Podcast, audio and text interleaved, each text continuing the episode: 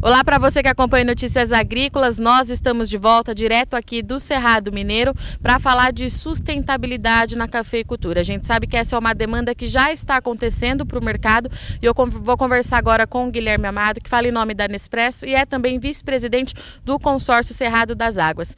Guilherme, primeiro de tudo aquela pergunta que eu te fiz, né? Por que, que a Nespresso entrou nessa junto com nesse projeto aqui no Cerrado? Em que momento que vocês perceberam que era preciso fazer isso?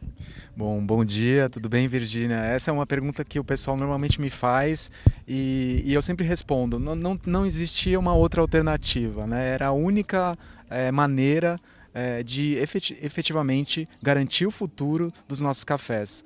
É, esse, esse projeto, Consórcio Serra das Águas, começou de uma iniciativa e, de, foi efetivamente o primeiro projeto que nós começamos aqui no Brasil. E eu falo que foi um momento é, muito importante porque foi onde nós realmente realizamos que não adianta fazer um trabalho é, super bem feito nas nossas nas fazendas que são nossas fornecedoras, sendo que a paisagem está toda degradada. Então nós literalmente abrimos as porteiras das fazendas e aí até fazendo uma é, é, chegamos à conclusão que não, nós não conseguimos mudar o mundo sozinhos, nós precisamos de parceiros.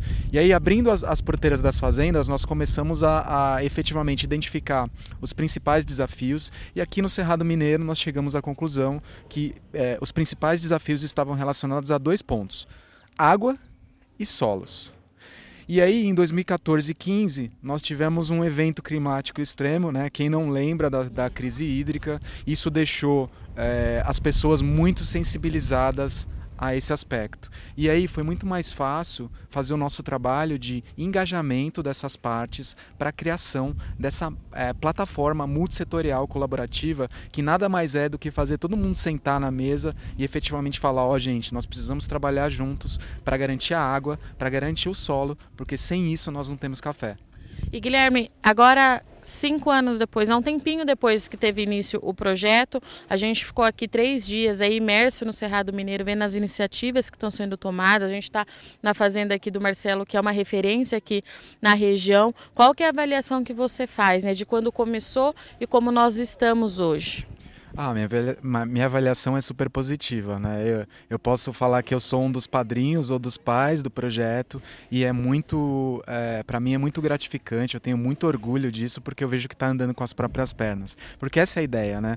Eu, é, na nossa opinião, né? Você me perguntou por que a Nespresso está.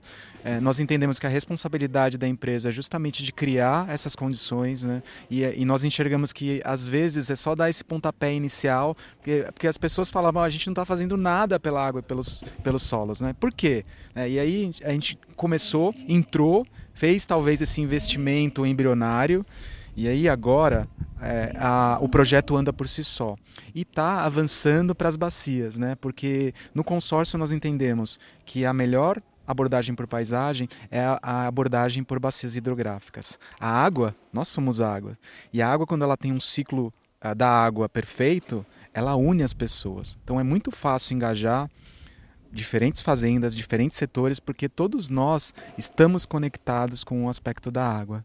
Guilherme, aquela pergunta que eu te faço toda vez que a gente conversa, né? É, o espaço ele está ficando curto, né, para o produtor que não tem as boas práticas e que de alguma forma ainda não, com, não comprova tudo isso, né? Esse mercado ele está ficando cada vez mais exigente. Eu acho que se a gente se falar a cada dois meses, a cada dois meses ele vai estar tá mais apertado. É isso mesmo? É isso mesmo, essa é a tendência, né? Eu diria que a pressão ela vem de, de muitos lados. Nós, nós temos pressão dos nossos consumidores, mas nós temos a pressão também da União Europeia, pressionando por vários lados, vários aspectos. E, e aí nós temos que passar essa informação para frente por toda a cadeia, porque eu sempre gosto de falar, o, cadê, o café é uma cadeia de de pessoas, é uma cadeia de fornecimento, aonde todos os atores são importantes e todos os atores têm uma corresponsabilidade para fazer com que essa agenda a, avance. Lógico, a gente estava falando aqui né, de, de agricultura inteligente e é o mesmo conceito para a cadeia de suprimentos do café. Ela é uma cadeia que tem que se tornar cada vez mais inteligente, cada vez mais transparente, né, porque essa transparência é, serve de justificativa para o consumidor lá, quando ele fala: Ó, oh, eu estou pagando mais aqui, mas eu sei que a, as pessoas da fazenda estão recebendo isso. E eu sei que as pessoas da fazenda estão cuidando do meio ambiente, estão cuidando das pessoas. É isso. Estivemos aqui então com o Guilherme Amado, que conversou um pouquinho com a gente sobre sustentabilidade. De novo, acho que é a terceira ou quarta vez que o Guilherme fala isso com a gente, né, Guilherme? E a gente bate muito nessa tecla, é, porque a gente está no Cerrado, mas é importante a gente ressaltar que a Nespresso faz trabalho pelo Brasil né, Guilherme? E essa é uma demanda que é para todas as regiões produtoras. Bom, eu agradeço muito, Guilherme, sua audiência, mas não sai daí que já já a gente está de volta.